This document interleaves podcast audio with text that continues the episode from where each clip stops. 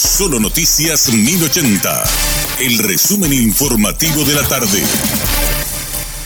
Hola, soy Richard Toñanes y este es el resumen informativo de la tarde. Ramón González Daer y su hijo Fernando González Carjallo fueron trasladados a la penitenciaría de Tacumbú. Las autoridades indican que no tendrán ningún beneficio y serán tratados al igual que los demás internos. Al respecto, René Alvarenga, interventor de Tacumbú, indicó que ambos quedarán en admisión de la penitenciaría y una vez culminado el procedimiento se les asignará un pabellón. Sobre la prisión de Ramón González Daer y su hijo Fernando González Carjallo, el fiscal Osumar Legal habló con Radio Monumental y expresó que hay que resaltar este logro de parte del sistema de justicia. Resaltar este logro por parte del sistema de justicia. Se alinearon varias cuestiones. Primero, desde las valientes personas que declararon en esta causa, pasando por, por el Ministerio Público con el trabajo investigativo y la manera de juzgar de, de las tres mujeres que integraron el Tribunal de Sentencia, además de la Cámara Especializada que también tomaron decisiones correctas y también la Corte Suprema de Justicia que no dio pie a ninguna dilación por parte de las defensas.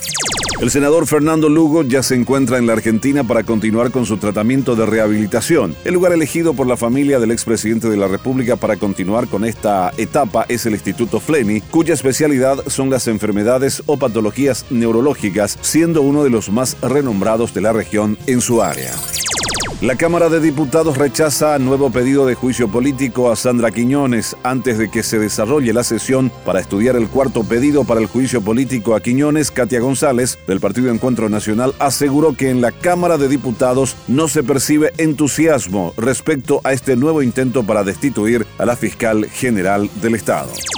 En conversación con Radio Monumental, Ángeles Arriola, directora general de Migraciones, habló sobre el recorrido esta mañana en la zona primaria de Ciudad del Este y la oficina de migraciones de una comitiva de la Embajada de los Estados Unidos. Arriola expresó que el objetivo fue interiorizarse del sistema de control fronterizo en esa zona del país. Ya la semana pasada había solicitado la cónsul Megan juntarnos ahí en, el paso fronterizo con Ciudad del Este y FOS, justamente para lo que decís, ya manifestaba su interés para, conjuntamente con su equipo, fue unos agentes también especiales acompañando a, la cónsul Megan para ver un poco cómo era la dinámica en la frontera y cómo era el sistema que estábamos utilizando, ¿verdad? Eh, más bien era una, una cuestión de curiosidad, teniendo en cuenta que estamos también trabajando con otras agencias de los Estados Unidos la capacitación de nuestro personal.